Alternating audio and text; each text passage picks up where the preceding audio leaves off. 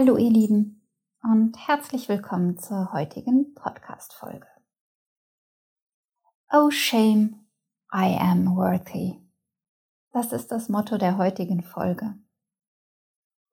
Selbstbewusstsein, Selbstwert, Selbstliebe, das sind immer wieder Coaching-Anliegen, mit denen sowohl Männer als auch Frauen zu mir kommen.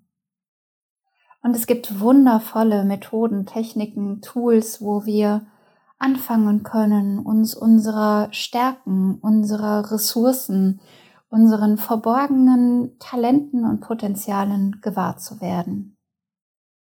Und es ist wundervoll zu sehen, wie dieser Weg vonstatten geht und wie so kleine Funken der Erkenntnis mehr und mehr in den Gewahrseinsraum einströmen und Menschen ihren, ihren Wert erkennen und wirklich sehen, wie wunderschön und wertvoll sie sind und dass sie genauso gut sind, wie sie gerade sind.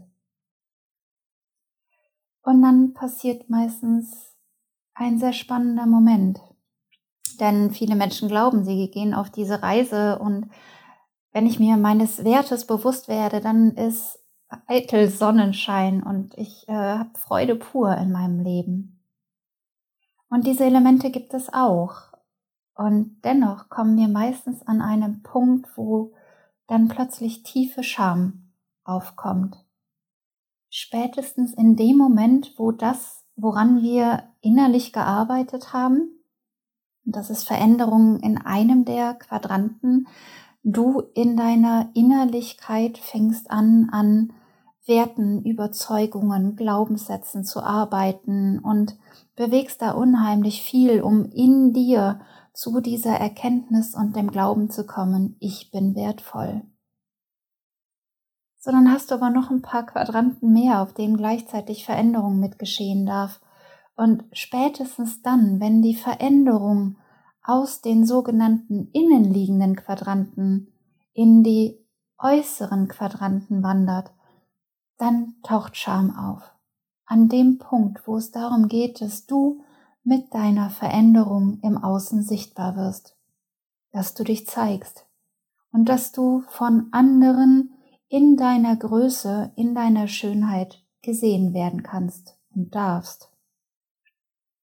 Oh shame, I am worthy. Denn wie geht das? Wir wissen ganz genau, wie Bescheidenheit funktioniert. Bescheidenheit ist eine Zier. Wir wissen, wie wir Komplimente gar nicht wirklich an uns ranlassen und sie besser ganz schnell auch erwidern, damit der andere auch was bekommt. Und wir wissen, wie es geht, sich klein zu machen, wie es geht, sich anzupassen, wie es geht, den anderen zuerst zu nennen, denn nur der Esel nennt sich zuerst. Aber wie es geht, sich aus einer Natürlichkeit heraus in der eigenen Größe zu zeigen und zu präsentieren, das bringt uns keiner bei. Und da haben wir auch sehr wenig Vorbilder, an denen wir uns orientieren könnten. Wir kennen die Lauten, wir kennen die Rampensäue, die kein Problem damit haben, sich auf eine Bühne zu stellen und dort ihr Pfauenrad zu schlagen.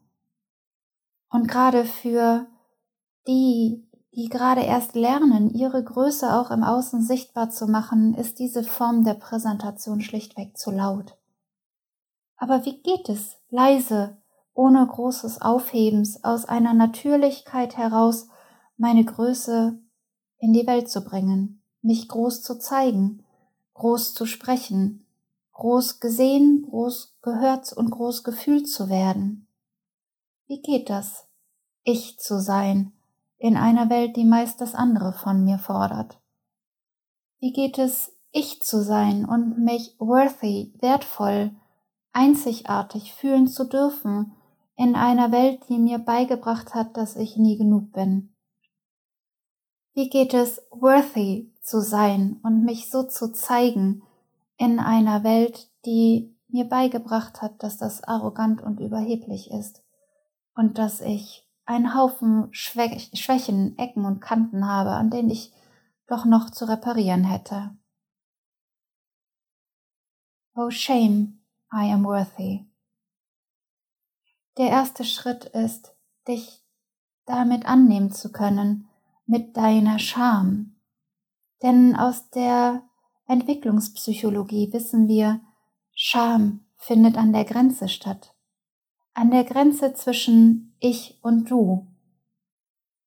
Und Scham können wir Menschen frühestens ab einer Entwicklungsstufe unseres Bewusstseins erleben, wo wir ein Gewahrsein haben von ich bin ich und du bist du. Und du kannst mich sehen. Und mit dem du kannst mich sehen, setzen wir uns der Gefahr aus, gesehen zu werden. Setzen wir uns der Gefahr aus, bewertet zu werden. Setzen wir uns der Gefahr aus, dass uns jemand anders sagt, ob wir so gut und richtig sind.